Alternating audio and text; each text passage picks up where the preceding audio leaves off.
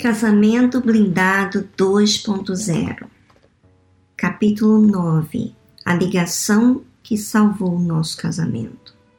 Página 95 Cristiane e eu nunca tivemos um casamento que alguém pudesse chamar de conturbado.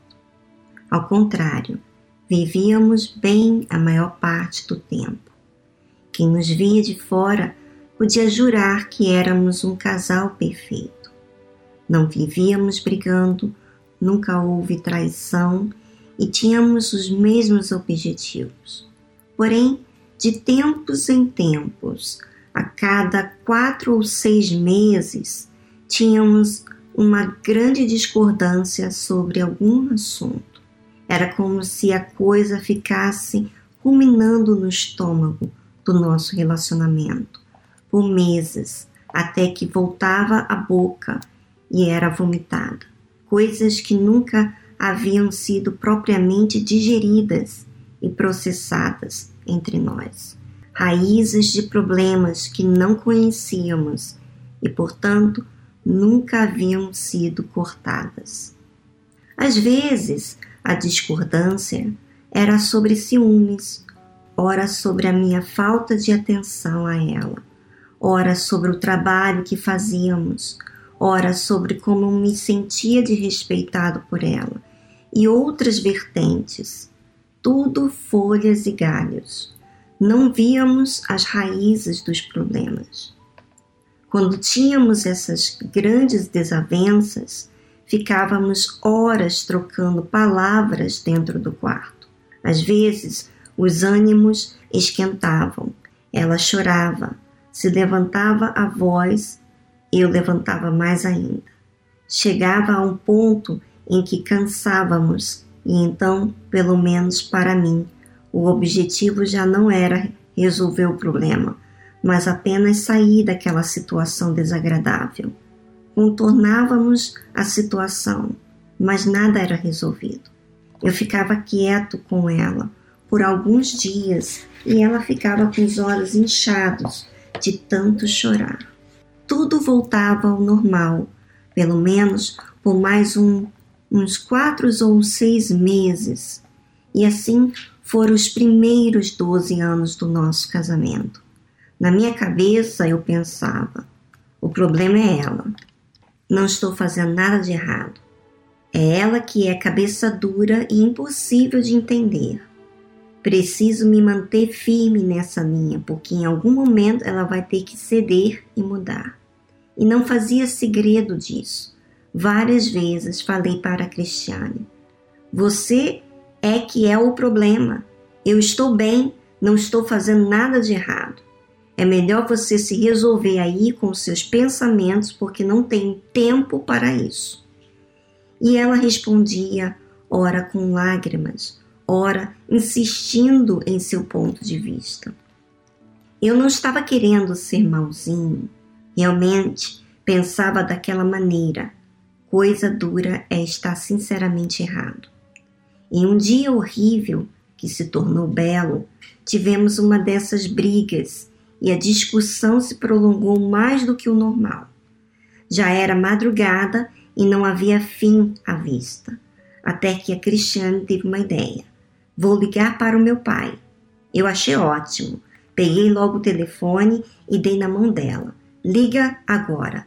Você vai ver só como estou certo.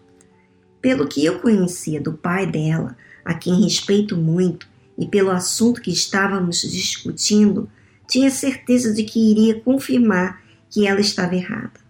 Como ele nunca foi parcial, nem a ela nem a mim, eu o tinha como a voz da razão. Por isso, apesar da vergonha e de não gostar de levar aquele problema para ele, vi a decisão dela como uma boa opção. Saí do quarto e deixei que ela falasse com o pai. Passado uns cinco minutos, ela sai do quarto, bem mais calma, me passa o telefone e diz: Ele quer falar com você. Sim, senhor, atendi. Ele foi direto no jugular em alto e bom som. Renato, deixa eu falar uma coisa para você. Esse problema aí é seu. Resolva. Aquilo me pegou de surpresa. Não foi o que eu esperava.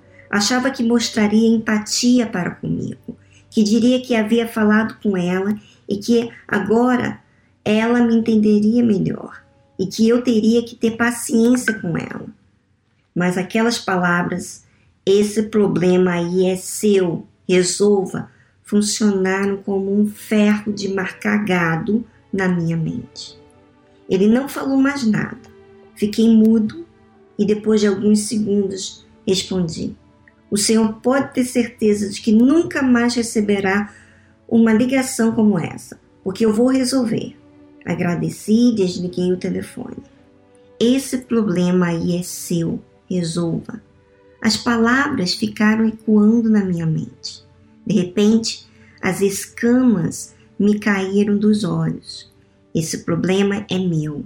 Eu é que tenho que resolver. Tudo começou a clarear. Até então, eu vinha batendo na mesma tecla, falando para a Cristiane: você é que é o problema. Aquele modo de pensar me fazia jogar o problema para ela e culpá-la pela falha em resolvê-lo. Automaticamente, eu me isentava de culpa e lavava as mãos. Se esse casamento falhar, não vai ser culpa minha, pensava. Essa mentalidade, além de me fazer pensar que a responsabilidade não era minha, ainda piorava a situação de duas maneiras. Primeiro, deixava o poder totalmente na mão de, da Cristiane para fazer o que quisesse da situação, desistir do casamento, lutar por ele, continuar como estava. E, segundo, dava a ela a impressão de que eu não me importava com ela, nem estava disposto a fazer nada para mudar a situação.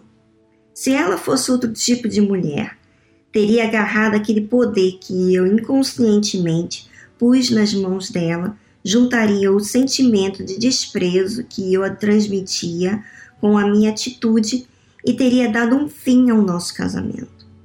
E hoje entendo que eu teria sido o maior responsável. Por quê?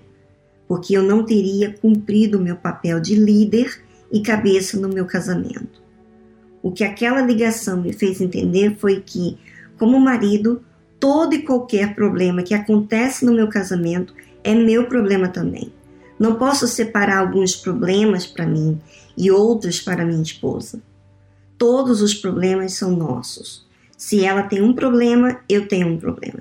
Se ela está doente, eu estou doente. Se ela tem uma reclamação, eu preciso ver o que é e agir rápido na fonte do problema, mesmo que eu acho que aquilo é coisa de mulher.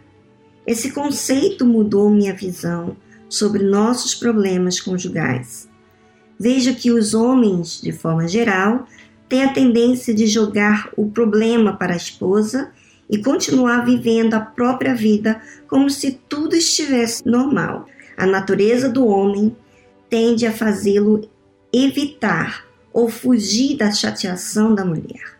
Por isso, quando confrontado por ela com um problema, ele logo quer apontar o dedo de volta e sair da conversa.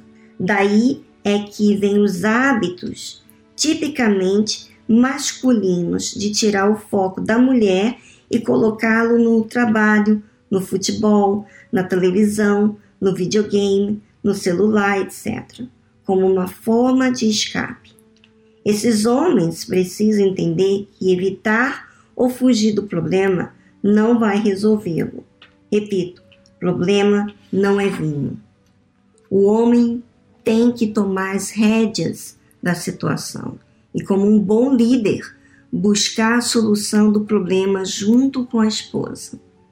E foi isso que eu fiz imediatamente após aquela ligação. Bom, bem interessante. E o mais interessante é que você tem que assumir para ser humilde. Aqui o homem simboliza o cabeça. Se ele não toma as rédeas, se ele não assume a sua autoridade, vamos dizer assim, autoridade de resolver o problema sendo a cabeça com a sua esposa, então aquilo vai ficar como ping-pong. A bola vai para lá, vai para cá e não resolve nada. E sabe o que isso me fala? falo de uma fé definida, que você tem que insistir. Veja que ah, uma coisa que me chama atenção quando eu ouço o testemunho de ambos, da parte da minha irmã, a Cris, é que me chamou a atenção a forma dela insistir em levar o problema para resolver. O problema era que ele não queria resolver e dizia que o problema era ela. Mas ambos tinham problemas. E todos dois tinham que acertar, resolver os problemas, fazer o que é certo, como a gente leu no último áudio do casamento blindado. Você há de convir, minha amiga, que isso não é diferente com a fé. Isso não é diferente quando você é, por exemplo, a mãe. Você tem que resolver o problema com a sua filha. A filha tem que resolver um problema com a sua mãe, mas de forma respeitosa. E a mãe, a mesma forma, respeitando a, a idade e conciliando, entender a alma dela. Mas vocês têm que entrar em um consenso e você, e eu penso, não só penso, mas eu afirmo que cada um de nós temos que assumir a nossa condição e resolver partir para a mudança, ainda que todo o tempo você fez o que era errado. Você começou um novo ano, 2020, e você vai continuar com as mesmas atitudes do ano 2019, então você vai ter os mesmos resultados. Então vamos usar a cabeça, vamos raciocinar o problema é seu. O problema, quando é meu, é meu. Quando o problema é seu, é seu. Cada um tem que assumir o seu problema para resolver do que tem que ser feito e não fugir dele.